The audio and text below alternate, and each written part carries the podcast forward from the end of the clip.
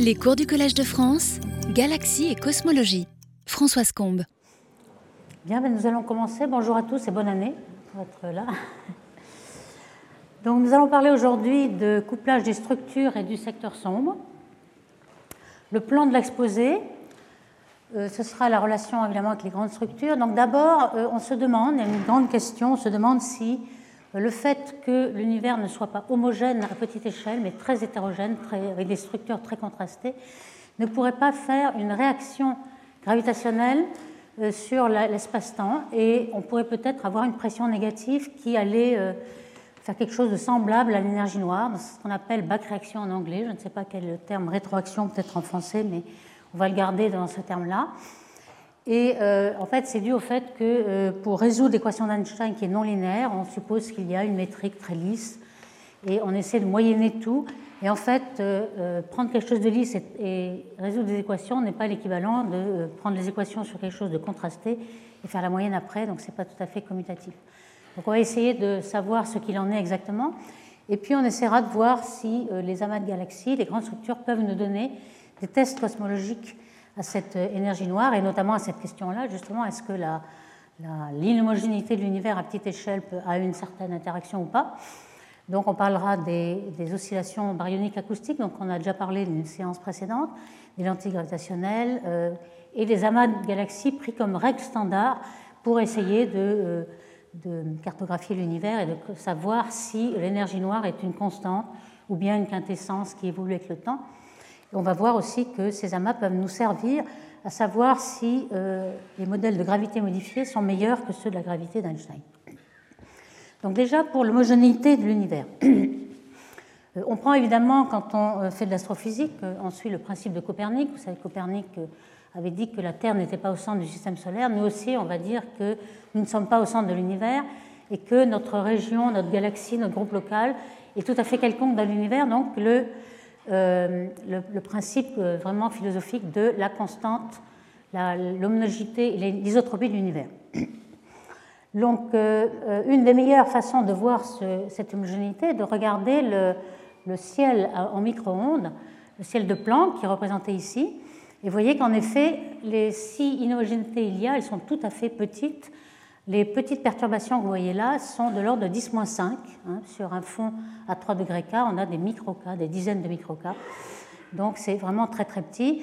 Et si l'on trace euh, la, structure, la puissance de ces structures en fonction de la taille, euh, on a déjà vu cette courbe plusieurs fois, les oscillations acoustiques euh, dans, le flux de photons ici. Et vous voyez qu'ici on a les, les échelles qui croisent dans ce sens-là, on a des grandes échelles on voit qu'à grande échelle, on a quand même quelques petites structures, elles sont pas, c'est toujours dans le genre de 10-5, mais comme on voit ici, il y a des gros trous, des gros vides et des, structures. Et là, on, peut penser qu'on n'a pas assez de statistiques pour le voir. En effet, nous n'avons qu'un seul univers, enfin même si l'univers est infini, on n'a qu'un univers observable, et des structures de l'ordre de 90 degrés, il n'y en a qu'une ou deux. Donc on n'a pas assez de statistiques, vous voyez que le bruit est très grand. Et donc si on a l'impression qu'il y a une homogénéité ici, c'est certainement ce qu'on appelle variance cosmique, puisque euh, nous avons beaucoup de bruit dans cette région-là. Donc, que peut-on euh, dire donc avec les structures que l'on voit vraiment, c'est-à-dire les galaxies, les amas de galaxies? Euh, Voici une, vue de notre univers proche, faite avec en infrarouge proche, 2 microns, de manière à avoir une longueur d'onde qui traverse un peu la poussière et voit par exemple la Voie lactée euh, ici, on a les coordonnées de la Voie lactée. Donc, on a la Voie lactée vue par la tranche ici. On reconnaît le bulbe et le disque. Et puis, euh, en couleur sont indiqués les amas de galaxies. Donc, par exemple, ici, l'amas de Virgo, on a la distance entre parenthèses, ou alors le redshift, hein, 0.02, etc. Euh, l'amas de Coma, les amas de l'hémisphère sud, horologe, fornax, etc. Et on voit qu'il y a une structure très contrastée, mais encore, c'est tout est ramassé euh, sur le même euh, endroit. Donc, si vous voulez, on a quelque chose qui est encore plus euh, frappant pour voir les structures de l'univers, c'est faire une tranche carrément dans, dans cet univers. Ici, il s'agit du survey qui est fait avec le Sloan Survey, un petit télescope de 2,50 m à l'Apache Point Observatory. Et ce survey a fait le spectre de millions de galaxies. On peut ainsi reporter le décalage vers le rouge, le redshift ici, et avoir une tranche, un volume d'univers qui va jusqu'à environ 600 mégaparsecs ou bien 2 milliards d'années-lumière si vous voulez. Et ce qu'on voit vraiment, là ce qui est frappant, c'est qu'il y a toujours des structures euh, contrastées avec un, delta rho sur rho, un contraste de densité de l'ordre de 1 million si on est sur une galaxie. On va voir exactement ce qu'il en est si on est sur un amas de galaxies, mais on aperçoit un grand mur ici et des structures euh, tout à fait euh, toujours aussi grandes que la taille que l'on cartographie. Donc on n'arrive pas dans les galaxies à voir un univers tout à fait homogène. Alors pour donner une idée des ordres de grandeur de ces contrastes de densité, on peut repartir par exemple du système solaire. Si on regarde la densité moyenne du système solaire, euh, lorsqu'on s'étale jusqu'aux confins du système solaire, mettons 100 AU, donc évidemment toute la masse est dans le Soleil, mais si on la dilue sur 100 AU, ça nous fait 10 puissance moins 12 grammes par centimètre cube, quelque chose de très grand par rapport à la densité de l'univers. Si on regarde la Voie lactée, où le Soleil se trouve ici, euh, la densité moyenne si on moyenne toutes les étoiles euh, sur ce volume-là, c'est 10-24 grammes par centimètre cube. On peut aussi s'intéresser ensuite à la, groupe local qui est fait de galaxies proches, Andromède, Messier 33, etc. Là, on dilue encore plus, donc vous voyez que c'est un peu une structure fractale qui se dilue de plus en plus. On aura 10-28. Et puis un amas de galaxies 10-29. Donc déjà, on arrive à quelque chose qui est euh, dans euh, la densité critique de l'univers, pour former l'univers, qui est de 10-29 grammes par centimètre cube. Alors ces densités-là, c'était des baryons, la matière ordinaire, c'est qu'on voit. évidemment, il y a la matière noire en plus. Si on regarde euh, les superamas, ce sera encore plus petit. Et puis la densité baryonique, en moyenne dans l'univers, c'est 5 10 31. Donc vous voyez que quand on est à l'amas ou superamas, on commence à avoir des contrastes qui sont très très faibles. Donc on pourrait définir une échelle d'homogénéité en quelque sorte où on pourrait penser que les perturbations sont linéaires et que la résolution de l'équation d'Einstein est, tout à fait justifiée parce qu'on euh, pourrait la traiter de façon linéaire. Euh, par comparaison, hein, la densité de photons, on est dans une ère qui est dominée par la matière et les photons sont complètement négligeables ici. Alors évidemment, si on est sur Terre, vous voyez, on a un contraste encore plus grand. Hein, c'est le pic de la hiérarchie ici. Donc ce problème de lissage des homogénéités, hein, c'est le, le, suivant. On a euh, une équation d'Einstein à résoudre qui est euh, d'un côté à gauche euh, la géométrie de l'univers, qui est le tenseur de Riemann avec la métrique mu, nu et puis le, tenseur de Ricci ici. on a d'un autre côté le tenseur énergie-impulsion. Ici, on a, a, un système d'unité où C égale 1, donc on devrait avoir sur C4. et donc, la géométrie de la matière, l'espace-temps, est courbée par la quantité de matière qui est à l'intérieur.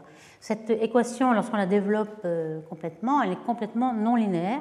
Et donc, c'est ce qu'on disait, euh, les, deux opérations ici ne communent pas. C'est-à-dire qu'on on résout l'équation et puis on lisse pour avoir la moyenne, n'est pas du tout équivalent à lisser d'abord, avoir une métrique tout à fait lisse et à résoudre ensuite.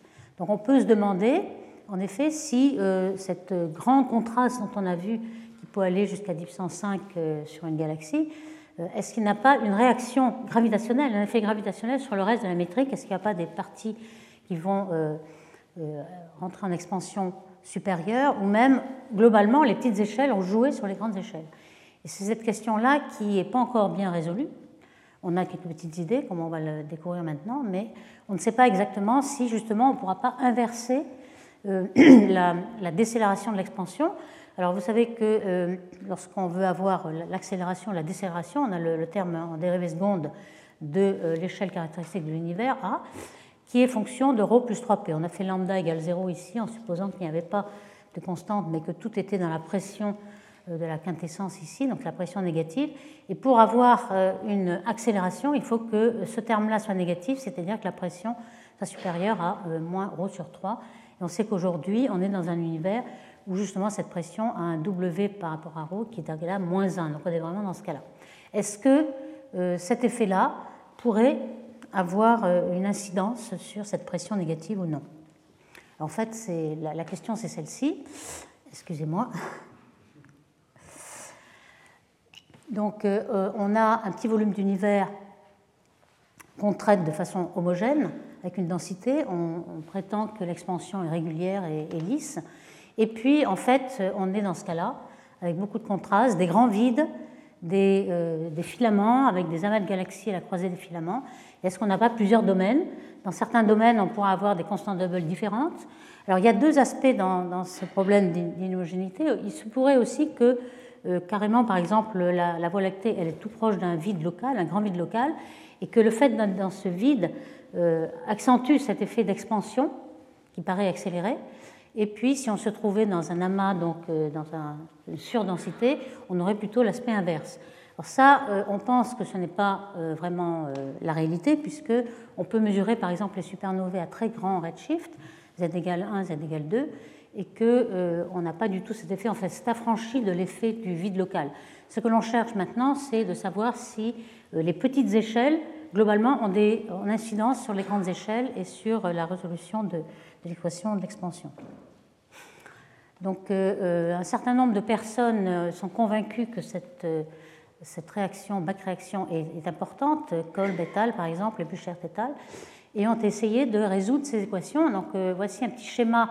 On part euh, d'une métrique bien lisse, d'un espace bien lisse, et on essaie de traiter euh, par une certaine delta, une perturbation à cette métrique, l'aspect réel de, des amas de galaxies, des filaments qui sont très contrastés. Donc par exemple, on va traiter l'aspect géométrique de la déformation de l'univers par une métrique euh, tout à fait lisse de Friedman, Lemaître, Vasson, Volcker, qu'on va abréger en FLRW ici, et puis un terme supplémentaire.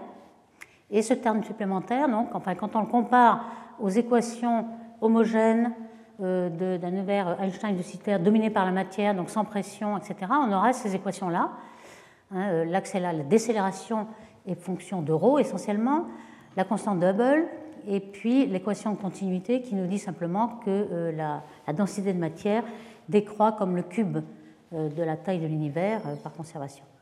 Alors par rapport à celle-ci, donc Buchert notamment a écrit quelques équations pour essayer de trouver si on avait ces équations, cette pression efficace qui ressortait de cette perturbation-là.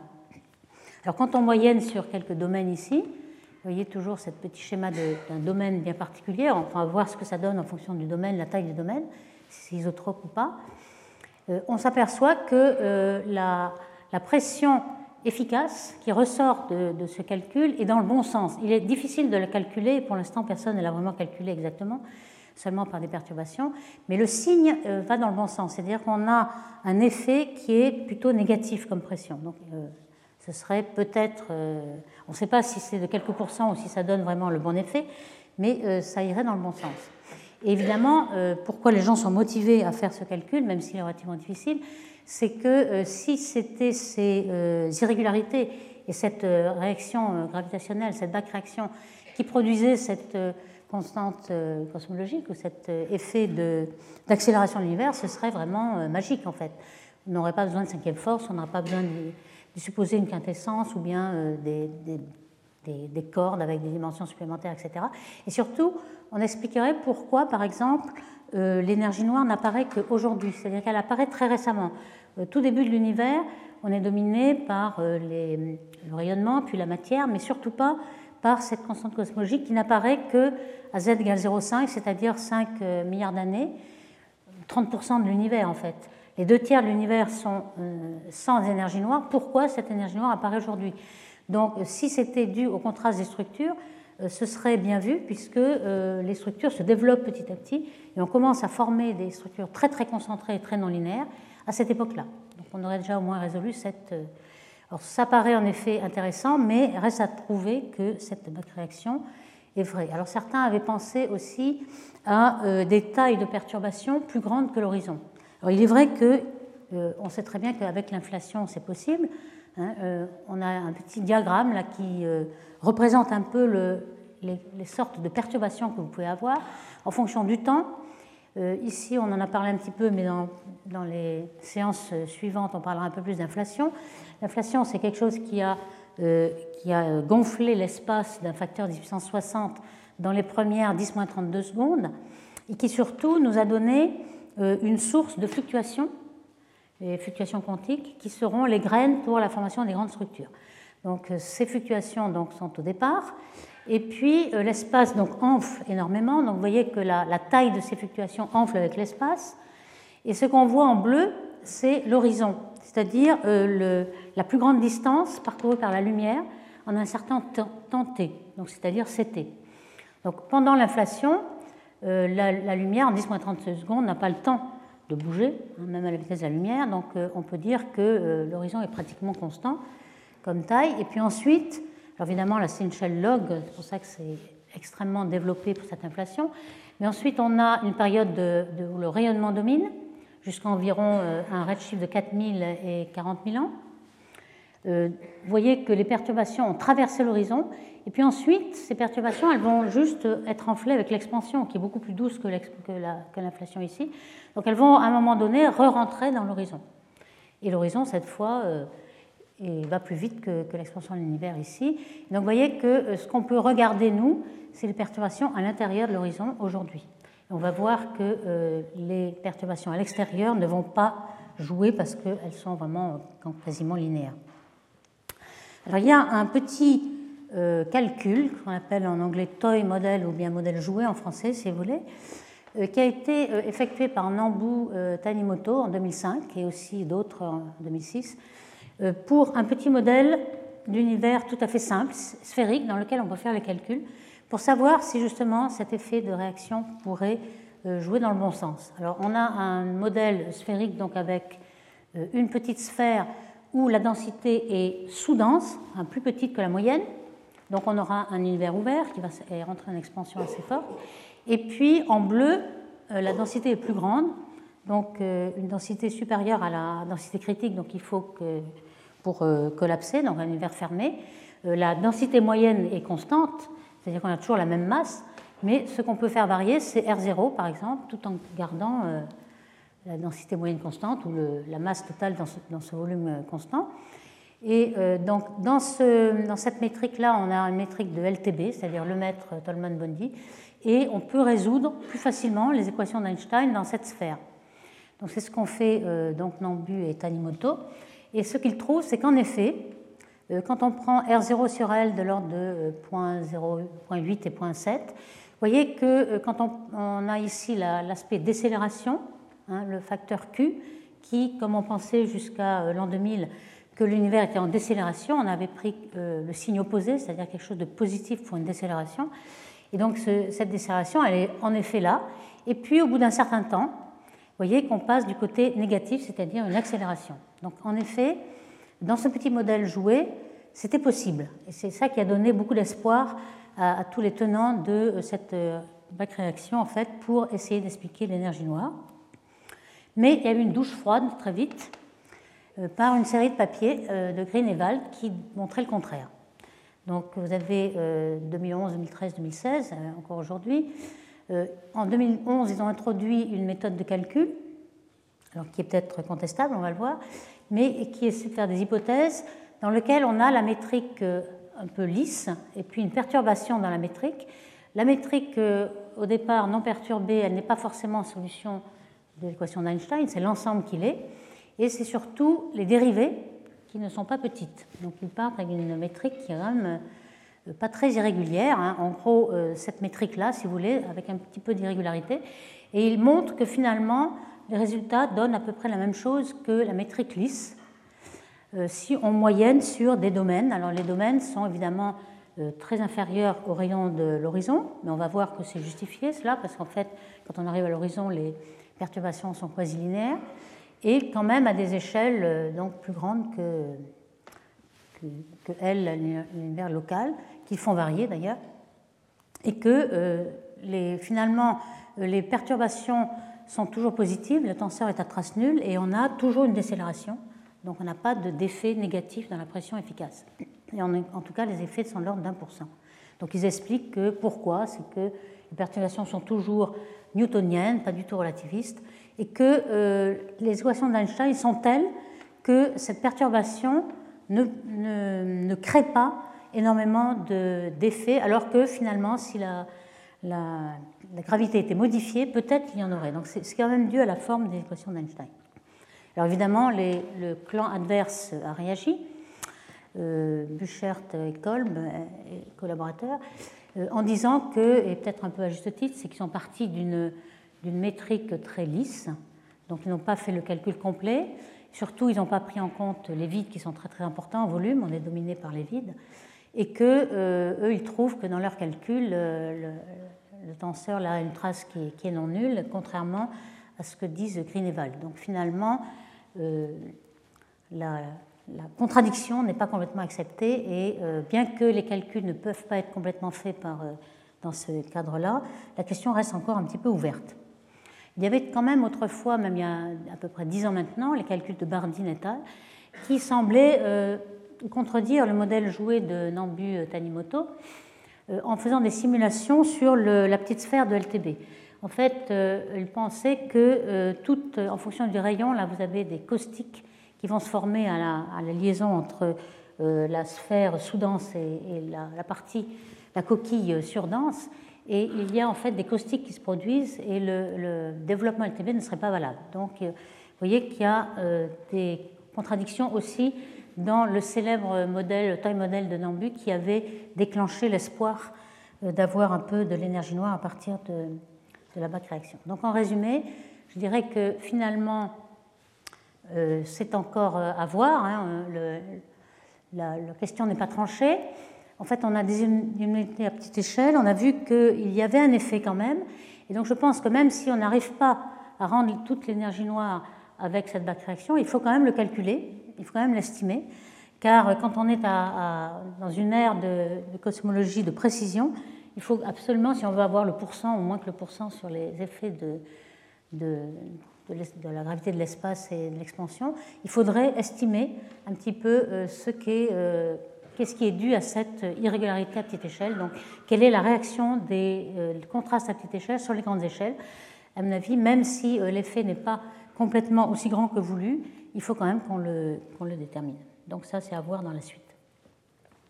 Alors, des tests sont, certainement possibles, justement avec tous les, les, sondages que l'on est en train de faire actuellement. on a vu qu'on a parlé dans une séance précédente d'oscillation des baryons, oscillation acoustique des baryons. Euh, on peut mesurer les distances aussi, on va voir comment, parce que euh, pour euh, déterminer la différence entre les deux modèles, soit un modèle de quintessence standard, soit un modèle où cette pression négative est due à une back réaction, en fait, la distance va nous donner des, la dégénérescence peut être levée par, par ces, observations. Donc, il serait possible avec les, BAO, les supernovae qui sont les, chandelles standards, ici ce sont des règles standards ou des surveys, d'avoir, on aura euh, cette information-là. Il y a aussi euh, une expérience assez simple, enfin assez simple en principe, mais délicate à mener, c'est euh, d'avoir, de mesurer l'expansion de l'univers en mouvement propre. On sait que à tout instant, l'univers est en expansion et le redshift des objets n'est pas constant. Il y a une certaine variation de redshift, et notamment on peut l'écrire en fonction de h, qui aussi h dépend de lambda et d'oméga m. Et euh, cette expérience a été proposée euh, euh, comme expérience possible avec les futurs grands télescopes, comme les Extremely Large Telescopes, le ELT de l'ESO, ou des, télescopes de 30 ou 40 mètres qu'il y a aux États-Unis en Europe en prévision, donc pour la future décennie. Et donc, voici une petite simulation qui a été faite par, euh, par les astronomes qui pensaient à cette expérience-là. Bon, il faudra attendre 20 ans, hein, l'expansion de l'univers c'est quand même très, très lent. Attendre 20 ans d'observation et observer pendant 20 ans euh, 10 quasars par exemple. Donc vous voyez ce qu'on aurait avec euh, la variation de z en fonction du temps, en fonction de z. Et euh, ces points-là sont les points de mesure simulés, pas observer encore. Mais ce qui est intéressant à voir, c'est comment on distingue un modèle euh, qui est basé sur le modèle classique oméga égale 0,3 et oméga lambda égale 0,7, c'est-à-dire la quintessence ou l'énergie noire. Et puis un modèle où on aurait euh, seulement oméga euh, m égale 0,3. Et vous voyez que les observations sont capables de les distinguer. Donc dans le futur, on pourra vraiment savoir exactement ce qui est dû à cette back réaction, par exemple. L'épaisseur en grisé ici, euh, c'est une erreur sur euh, la constante de Hubble de 8 km par seconde. Donc ça vous, donne un petit peu une idée de ce qu'on sera capable de faire euh, à l'époque. Alors revenons à ces BAO ou oscillations baryoniques. Donc comme on a vu l'autre jour, c'est une, expérience qui a été faite, qui a historiquement qui a été déjà détectée en 2005. Hein. ce sont les, la, taille caractéristique qu'on voit dans la distribution des galaxies euh, dû au fait que euh, autrefois, euh, avant 400 000 ans après, le Big Bang, toute la matière était ionisée, un plasma protons, électrons, et était en équilibre avec les photons. Interagissait avec la section Thomson, donc elle ne pouvait pas s'effondrer, mais elle était en onde sinusoïdale, en onde acoustique. Et on avait une des plus grandes, était celle-ci. Hein, alors je peux faire une petite animation, qui est euh, justement comment se déplace euh, une onde sonore dans le milieu, euh, le plasma primordial, avec une, vitesse du son qui est c sur racine de 3. Et ce qui est très intéressant, c'est que jusqu'à 400 000 ans, le moment où la, le plasma se recombine, on sait qu'on a parcouru 150 mégaparsecs, c'est-à-dire environ 450 ou 500 millions d'années-lumière. Donc cette taille-là est justement la règle standard euh, qui nous est très utile pour euh, cartographier l'univers et savoir euh, si on a de l'énergie noire, par exemple. Alors évidemment, il n'y a pas qu'une seule de ces perturbations, il y en a 36, c'est pour ça qu'il faut faire un spectre de puissance pour avoir la taille caractéristique que l'on voit, et c'est en effet ce qui s'est produit là. On a le spectre de puissance en fonction de la séparation des galaxies, et on voit que cette taille caractéristique qui correspond à l'horizon sonore, elle se retrouve déjà, donc en 2005, on avait fait la première détection, mais aujourd'hui, on est capable de faire un peu mieux. Alors ici, euh, il y a euh, ces oscillations dans le fond cosmologique, le fond euh, de micro-ondes à 3 degrés, qu'on a découvert par Planck, WMA et Et puis la matière, c'est pas tout à fait le même, mais c'est très proche. Il y a une longueur d'onde de le double et puis un certain déphasage. Mais vous voyez que c'est exactement ces ondes-là qui sont gelées dans la matière lorsque il y a recombinaison. Donc, ce qui est très intéressant dans ces oscillations et cette taille caractéristique hein, de l'horizon sonore, c'est que lorsqu'on fait des surveys de galaxies à plusieurs redshifts, on va faire des tomographies, on a euh, deux tailles caractéristiques. En fait, cette taille caractéristique, c'est une sphère en quelque sorte, et on peut la mesurer dans le plan du ciel, perpendiculaire à l'observateur, ou bien sur la ligne de visée. Et ces deux-là ne sont pas équivalentes. Ici, on a le redshift, en fait, avec la constante Hubble. Ici, on a une distance angulaire, en quelque sorte. Donc on a un test, si on compare les deux, ils doivent être égales, on a un test qu'on appelle le test de Paczynski, et qui est justement en fonction de cette distance dA de H, dépend de lambda, dépend de l'énergie noire, etc. Et donc c'est très très intéressant puisqu'on voudrait savoir euh, quelle est la valeur de cette énergie noire à tous les redshifts en fonction du temps, et c'est ça qui va nous donner. Donc toute l'information est dans ce spectre de puissance en fonction de la taille Lorsque vous voyez ici, c'est les grosses tailles. Donc on a par le, par le fond micro-ondes, on a le, SDS16 dont on a parlé, et puis on a euh, lentilles, etc. Et donc euh, ce spectre-là, ce qu'on prévoit, donc c'est ce genre de structure-là, c'est-à-dire ces petites oscillations acoustiques, elles sont de ce côté-là. Pourquoi? Parce qu'on a ici donc les tailles. Donc c'est une transformée de Fourier, donc on a ici le nombre d'ondes, si vous voulez, et les tailles. Donc ici on a les petites échelles et les grandes échelles. Ce qui se passe au départ lorsqu'on sort de l'inflation, on a un, spectre de, fluctuation qui est celle similaire et donc une loi de puissance bien régulière. Donc c'est celle-ci. Et puis il arrive un moment où il y a comme un point de retournement. Euh, tout ce côté-là, les petites échelles, elles sont euh, justement au-delà, enfin euh, à l'intérieur de l'horizon, lorsqu'il y a équivalence entre matière et rayonnement. Ce fameux redshift à 4000 qui est 60 000 ans hein, après le Big Bang. Donc à ce moment-là, toutes les, structures qui sont à l'intérieur de l'horizon auront été diminuées en intensité à cause euh, du streaming des photons. Les photons créent une pression, ils sont relativistes, et donc tout ce qui est à l'intérieur de l'horizon sont soumis à cette pression. Au-delà, vous n'êtes pas soumis, donc il n'y a pas de problème. Mais toutes les particules relativistes, même les neutrinos, s'ils sont très petits, qui sont tout à fait relativistes, euh, pourront créer une pression et empêcher la formation de petites structures. Donc c'est pour ça que vous avez ce, cette décroissance ici. Et euh, là-haut, justement, c'est euh, la limite entre les deux, et c'est aussi la limite où on a euh, des structures qui sont très linéaires, en fait, très très peu contrastées. Donc le, contraste passe ici, car les, structures qui se développent le plus vite, c'est les petites structures. Les, premières structures instables de jeans sont à petite échelle. Donc ici, c'est très contrasté, mais vous voyez que c'est quand même inférieur à ce qu'on avait au départ. Donc c'est ce qu'on voit, hein, c'est quand les euh, les BAO, le domaine des BAO, c'est 150 mégaparsecs, on a vu, en mobile, et ça peut être considéré dans le régime linéaire. En fait, à cette échelle-là, euh, l'univers est, dominé par les vides. On a, euh, pour donner des échelles, les amas de galaxies qui sont de l'ordre de 3 à 15 mégaparsecs. Les superamas seraient peut-être 5 à 10 fois plus gros. Vous avez un réseau de filaments, et tout le reste, évidemment, le vide, en volume domine complètement. 60 à 80 On estime qu'il y a des, vides de taille caractéristique et que ceux-là, à 40 mégaparsecs, euh, occupent environ 40% du volume. Dans euh, ces, vides-là, le contraste ne peut pas être très grand par rapport à la densité moyenne, puisque euh, vous atteignez vite 0, donc vous ne pouvez pas avoir pas plus que moins 1. Donc vous voyez que dans les vides, vous avez jusqu'à moins 0,94, quelque chose comme ça. Donc l'échelle d'homogénéité statistique, où on va pouvoir considérer les perturbations comme quasi-linéaires, c'est environ justement 150 mégaparsecs, cette taille des BAO.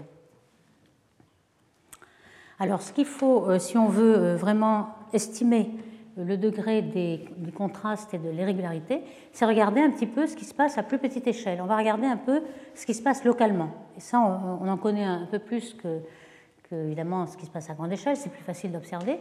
Et euh, donc on a plusieurs informations. Alors la première des informations qu'on a dans l'univers local, c'est que euh, le groupe local est en mouvement par rapport au fond cosmologique qui peut être considéré comme un repère euh, de l'univers, si vous voulez, qui est au repos avec l'univers. On, sait par le fond cosmologique qu'il y a un excès, il y a un dipôle, un excès de température positive ici en rouge vers la constellation du Lion par exemple, et ici en bleu plus froid vers le Verseau, et que ceci est dû à notre vitesse, environ 640 km par seconde, dans cette direction-là. Hein, la température ici est en gros due à l'effet Doppler, hein, qui est égal à gamma 1 moins v sur c cosinus θ. Donc le θ est dans ce sens-là. Le dipôle est assez important. Hein. Il faut euh, le soustraire pour voir les anisotropies qui sont de l'ordre 10 microca. Ici, c'est 3 microca. Donc, ce qu'on voudrait savoir, c'est est-ce qu'on peut expliquer, avec les structures qui nous entourent, est-ce qu'on peut expliquer ce mouvement-là? Alors, ça, c'est quelque chose qui est assez délicat, mais c'est possible. Euh, ce qu'il faut savoir, c'est quelle est la vitesse particulière de toutes les structures qui nous entourent. Vous avez des galaxies, des amas de galaxies. Euh, en général, on, compte sur l'expansion de l'univers et le redshift, le décalage vers le rouge, pour avoir la distance des objets. Mais justement, ce n'est pas ce qu'on veut. Là, on veut avoir un, indicateur de distance différent du redshift, de manière à faire la différence entre euh, le total, le redshift total, et puis ce qui est dû à l'expansion de l'univers uniquement. Donc ça s'appellera la vitesse particulière, qui peut être due à la dispersion de vitesse qu'il y a dans les amas de galaxies, par exemple. Hein. Andromède, ça rapproche de nous, hein, il n'est pas du tout en train de s'éloigner. Et puis, on aurait peut-être autre chose qui ne serait pas euh, cinématique. Et c'est ce qu'on cherche. Alors, est-ce que c'est vrai? Donc, comme indicateur de distance, on a, à petite distance, on a des étoiles euh, comme chandelle standard, les céphéides, qui sont bien connues. C'est-à-dire, ce sont des étoiles euh, dont la période dépend de la luminosité intrinsèque. Donc, si vous regardez la période avec une bonne précision, vous avez la luminosité, vous avez ensuite la luminosité apparente et vous en déduisez la distance. C'est un peu la même chose pour euh, ces géantes rouges. Vous avez deux relations, le Tully-Fisher et le plan fondamental. Alors, Tully-Fisher, qu'est-ce que c'est? C'est une relation que M. Tully et M. Fisher, en 1978, ont trouvée de façon empirique entre la vitesse de rotation des galaxies spirales, un peu comme celle-ci, la vitesse de rotation mesurée euh, sur le spectre, et puis la luminosité totale. Alors, la luminosité totale, c'est les étoiles on sait aujourd'hui que c'est en fait la masse des baryons, car euh, lorsqu'on a du gaz qui domine les étoiles, c'est plutôt la masse de gaz et des étoiles qu'il faut prendre en compte. Donc on a une relation entre la masse des baryons et la vitesse, la puissance 4 de la vitesse de rotation. Alors ça c'est très intéressant parce que la vitesse ne dépend pas de la distance. Vous mesurez la vitesse et par cette loi, vous en déduisez la luminosité intrinsèque de la galaxie.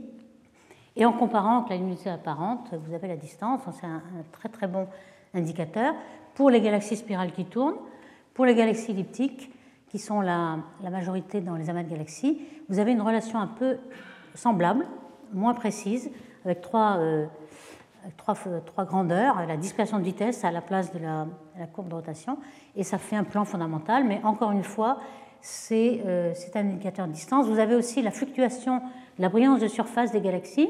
Si une galaxie est proche, vous voyez les, les étoiles, les amas d'étoiles, ça fluctue beaucoup. S'il est très loin, ça se moyenne à quelque chose d'un petit peu beaucoup moins fluctuant. Donc ça, c'est aussi un indicateur. Alors avec tous ces indicateurs, voici à, quoi on arrive.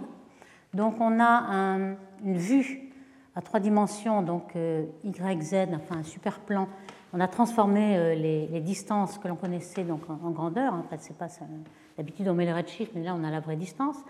Donc nous sommes au milieu, hein, la Voie lactée.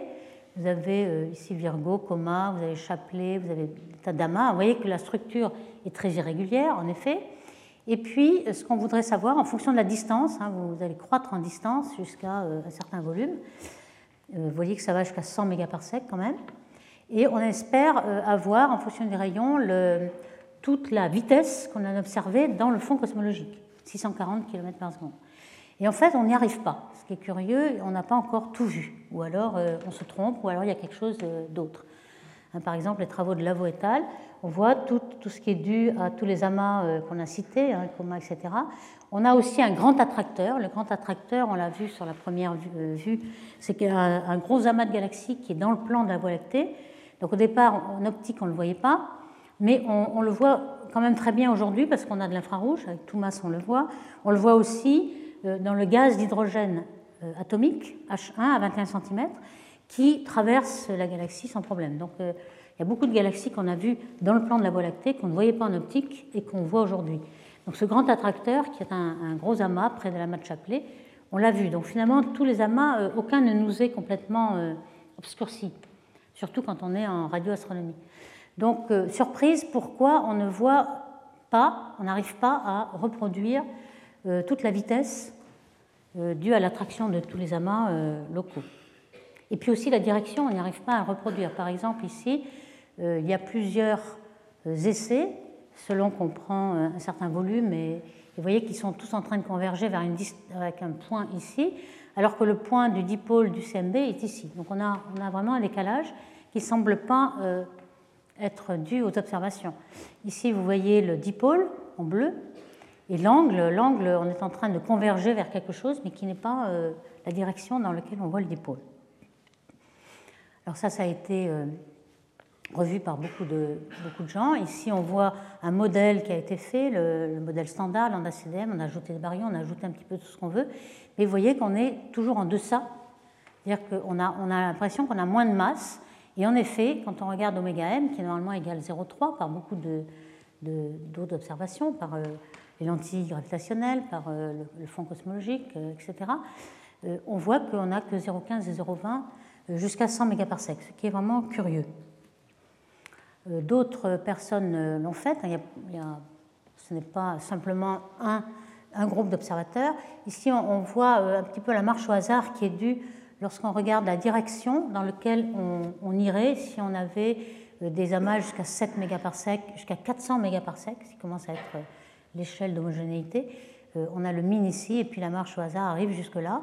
Vous voyez que Erdoglu et al, c'est le carré rose, un autre groupe d'auteurs, le, triangle vert, mais on semble tous converger dans cette région, et le CMB, c'est celle-ci, ici.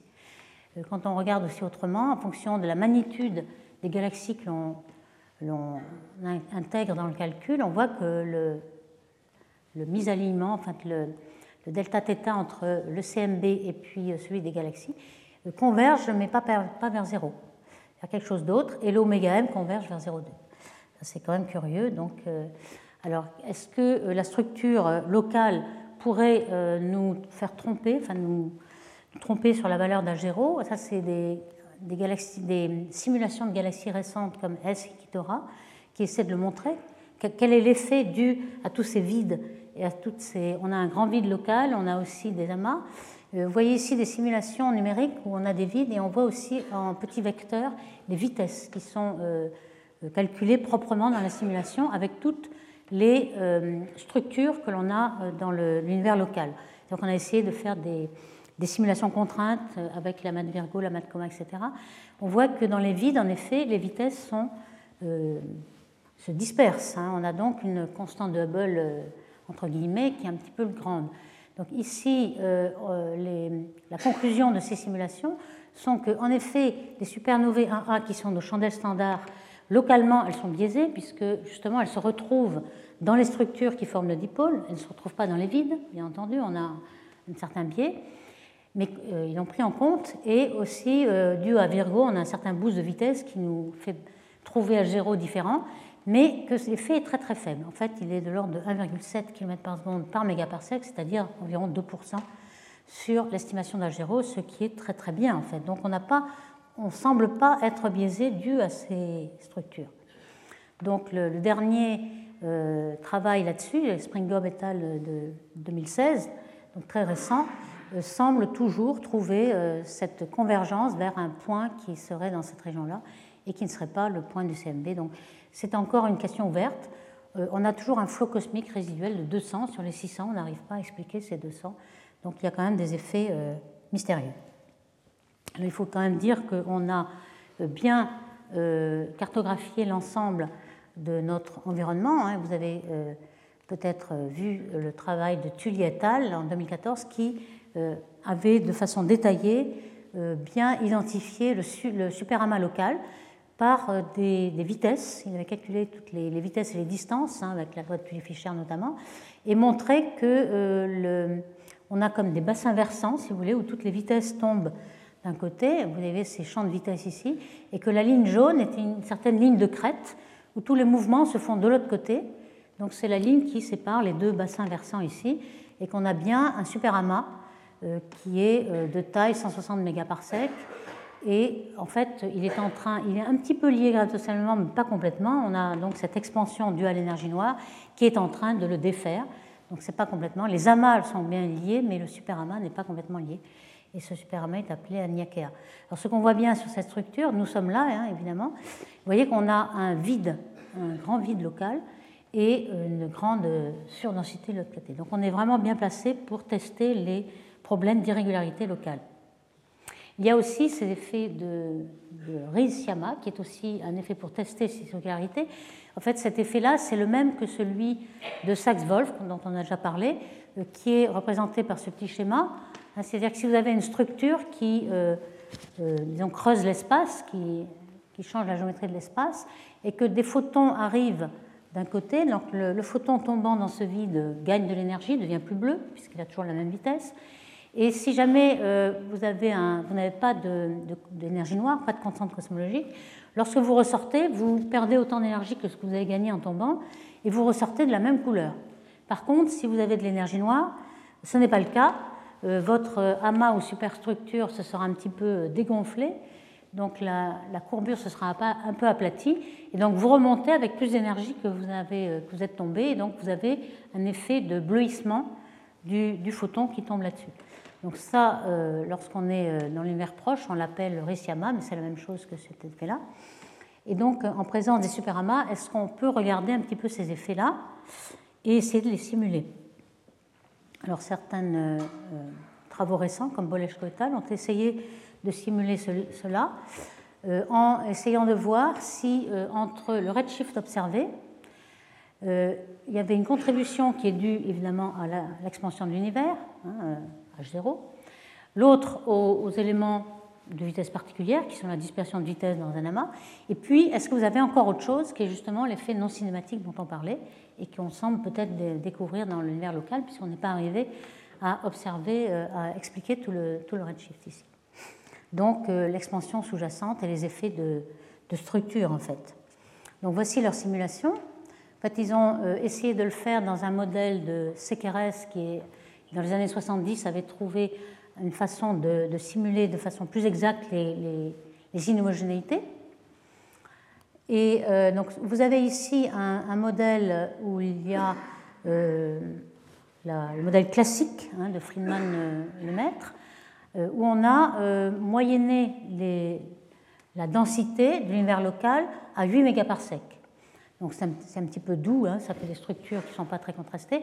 L'observateur, c'est-à-dire la Voie lactée, est ici. Vous voyez euh, un vide local et une, surdensité. Et on essaie d'expliquer l'intensité du dipôle donc en fonction de z. Et ce que vous voyez en vert, ce sont les données, hein, le composite de tout ce qu'ils ont pu trouver dans, la littérature de données. Et en bleu, ce qu'ils arrivent à, expliquer. Donc pour le dipôle, c'est pas trop mal. Et il compare avec justement le modèle euh, LTB, où on a juste une sphère, euh, pour savoir si les effets d'irrégularité de, locale euh, sont intéressants. Alors vous voyez qu'ici, on n'arrive pas à reproduire ces données avec la sphère et avec le, le modèle de Friedman, Lemaître, Robertson, Walker, ici en rouge. Et alors pour le quadrupôle, c'est encore pire, on n'y arrive pas du tout. Donc ces petites simulations montrent qu'en effet, on pourrait déterminer et mieux comprendre pourquoi on n'arrive pas à reproduire les observations du CMB, hein, notre dipôle et quadrupôle, alors qu'on euh, connaît toute la structure de l'univers et, les vitesses particulières. Alors si on passe au BAO maintenant, euh, ça c'est quelque chose qui est beaucoup plus, euh, beaucoup plus facile à, simuler. Hein. Il a été fait par exemple dans les simulations à grande échelle de Springel et al. il y a une dizaine d'années.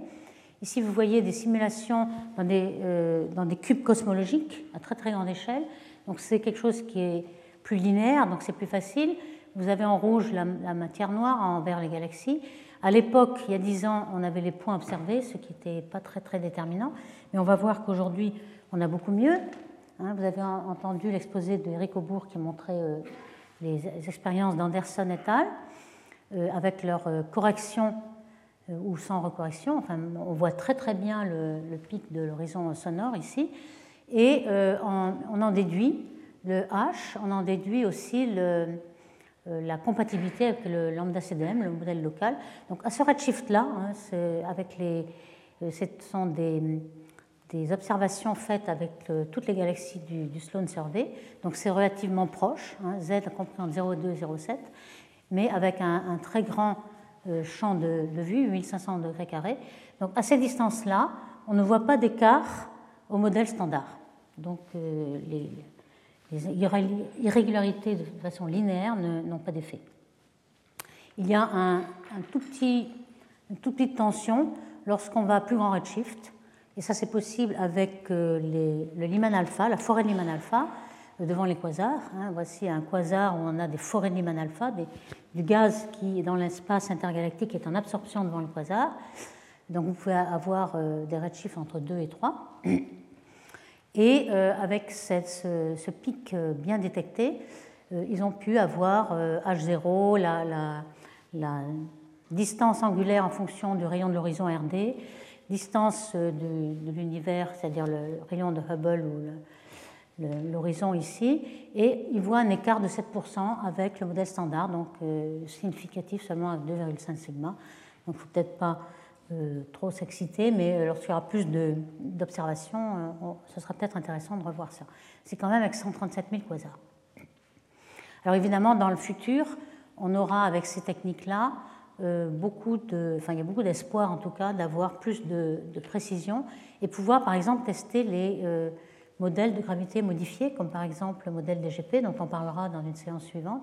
Et on voit que dans ce spectre en transformé de Fourier de ces oscillations, on verra nettement une différence entre les modèles. Donc, euh, dans le futur, pour l'instant, ce n'est pas encore possible, dans le futur, on aura ces, tests-là. On a aussi des tests avec les lentilles gravitationnelles qui sont possibles. Vous voyez qu'on peut avoir euh, les distances aussi avec ces lentilles. Dans les lentilles, on a, euh, pour une source donnée, on a une certaine augmentation de la taille de la source et de la luminosité, mais aussi une perturbation, ce qu'on appelle cisaillement gravitationnel. C'est avec ce cisaillement gravitationnel, notamment Euclide, qu'on pourra avoir énormément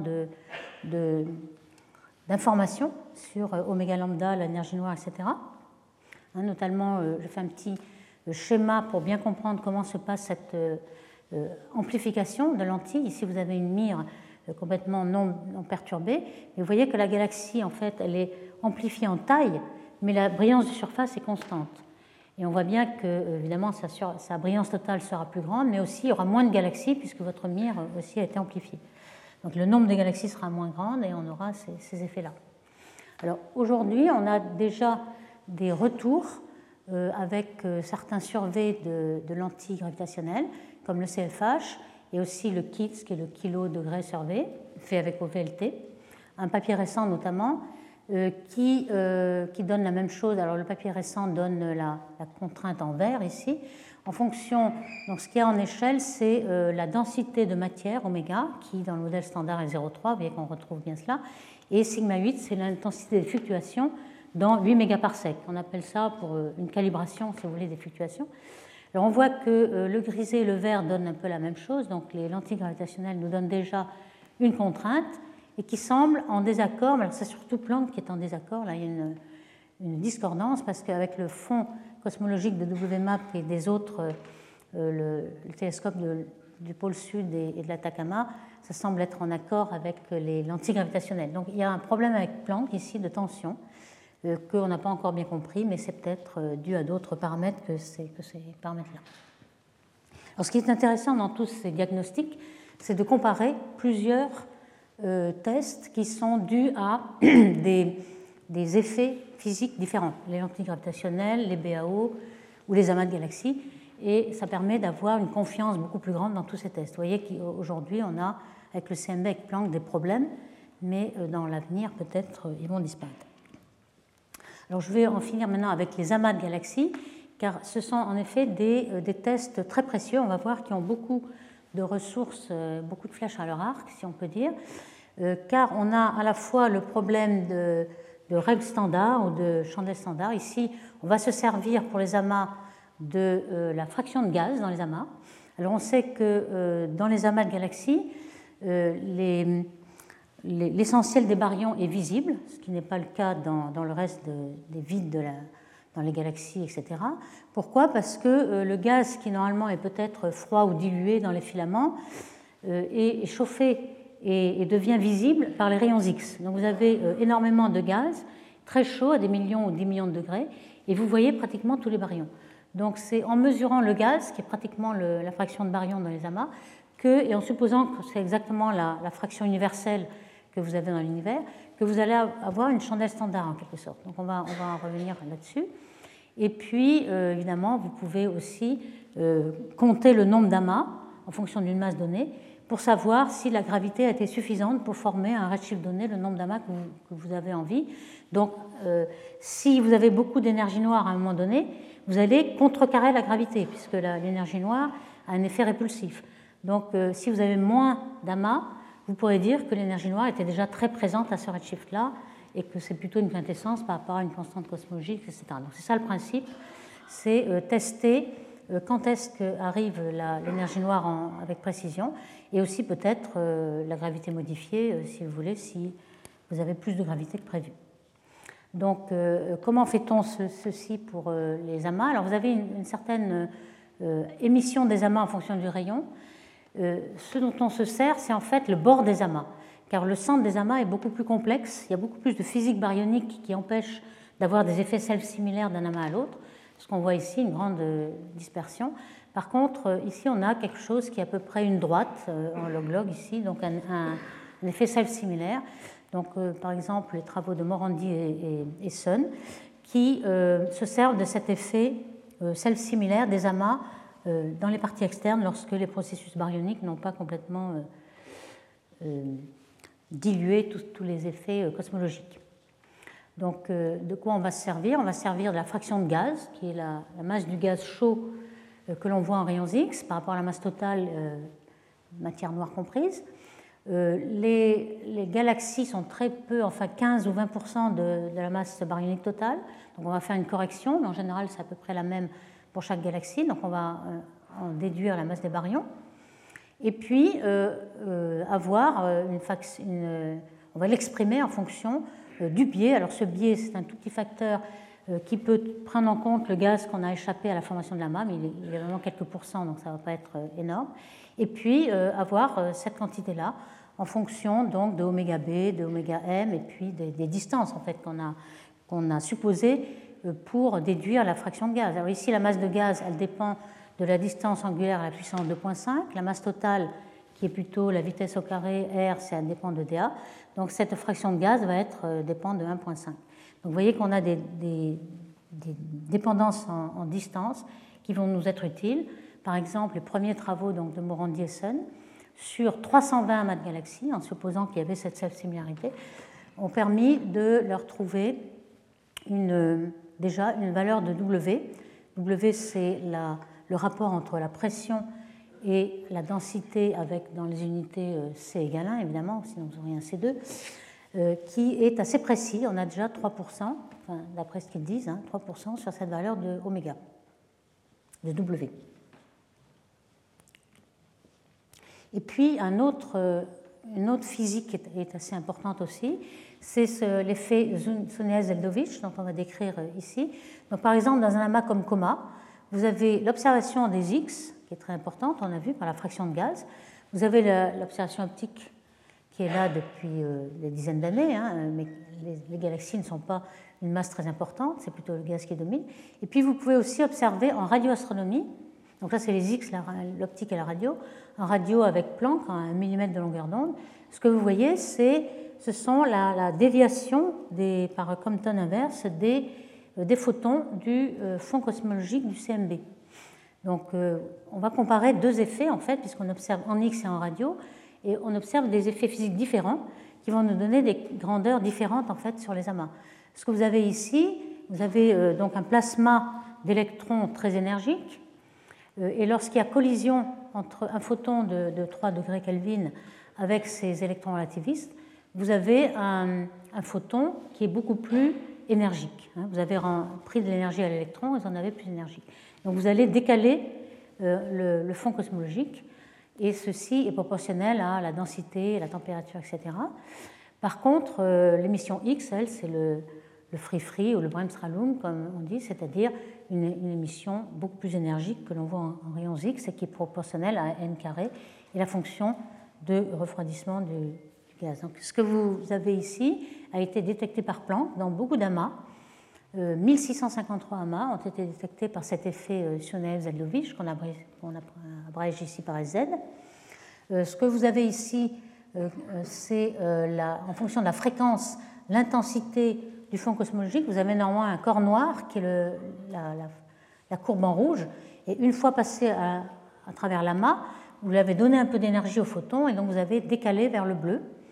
Euh, lorsque vous euh, soustrayez les deux, vous avez euh, la différence, hein, un creux d'un côté, un maximum de l'autre, et c'est ce qu'on voit dans les différentes bandes de Planck, les bandes de fréquence, où on voit un amas ici soustrait en bleu et puis ici en plus. Hein, c'est la partie ici, la bosse ici et le trou ici. On voit nettement cet effet Z et on va pouvoir en déduire la quantité N2T ici pour 1653. Alors d'autres euh, télescope au sol comme le, pôle sud avait déjà vu 244 amas, mais Planck a euh, observé tout le ciel et a beaucoup plus d'amas.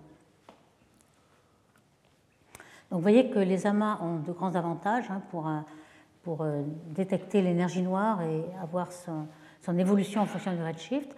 Vous avez la mesure des distances avec les rayons X, avec le SZ, et vous avez des mesures qui sont de plus en plus précises. Vous avez la fonction de gaz, la fraction de gaz, qui est une constante euh, qui, lève la dégénérescence avec le CMB. Et vous avez des phénomènes différents qui permettent d'être indépendants euh, du biais et de l'équilibre hydrostatique. Ok, donc je vais euh, aussi parler un tout petit peu, mais ça on en verra dans les séances futures, de la gravité modifiée et des tests qu'on peut avoir là-dessus. Alors par exemple, là c'est un petit schéma qui vous montre bien pourquoi l'énergie noire va défaire les amas. On a vu que même l'Anyaka était en train d'être défait. Donc le nombre d'amas en fonction de leur masse est vraiment un test crucial et on voit déjà que l'observation des amas en fonction des autres tests possibles, la figure de mérite de tous les le CMB, etc., on voit qu'on raffine dans le diagramme oméga lambda, donc l'énergie noire à 0,70, et le W qui semble être collé à moins 1, donc être une constante cosmologique ici. Donc on n'a pas encore beaucoup de précision, mais on, voit que les amas vont pouvoir donner beaucoup de précision là-dessus. Euh, par exemple, dans cette croissance des structures, Viklinin avait déjà fait des, tests là-dessus avec les points d'observation en noir et bleu. Donc si on suppose euh, un modèle standard oméga 0,75, on voit que ça marche très très bien. Et puis si on exagère et qu'on prend oméga lambda égale 0, on voit que la recalibration des points ne marche pas du tout. Donc vous voyez que euh, le test des amas est vraiment très intéressant. Et pour l'instant, on n'a pas encore la, précision, mais on va pouvoir distinguer tous les W ici, qui sont entre moins 1, moins 0,8 et moins 0,6. Vous voyez que euh, ça se distingue en fonction du redshift. Le nombre d'amas en fonction du, du, redshift ici va pouvoir nous donner ceci. Donc ça, c'est ce qui va euh, être fait avec Euclid, LSST et tous les instruments. Donc en résumé, euh, on a vu que euh, la back réaction avait quand même un petit espoir peut-être d'expliquer une, partie de l'effet de l'énergie noire. On ne sait pas, certains disent que c'est négligeable, d'autres euh, y croient encore, mais en tout cas, dans tous les cas, il faudrait qu'on ait estimé l'effet si on veut faire de la cosmologie de précision. Et ça, on va pouvoir le faire avec tous ces instruments-là qui vont devenir de plus en plus précis, BAO, lentilles, amas de galaxies. Et surtout, on va pouvoir non seulement avoir l'énergie noire, mais peut-être tester la gravité modifiée. Je vous remercie. Retrouvez tous les contenus du Collège de France sur www.colège-2-france.fr.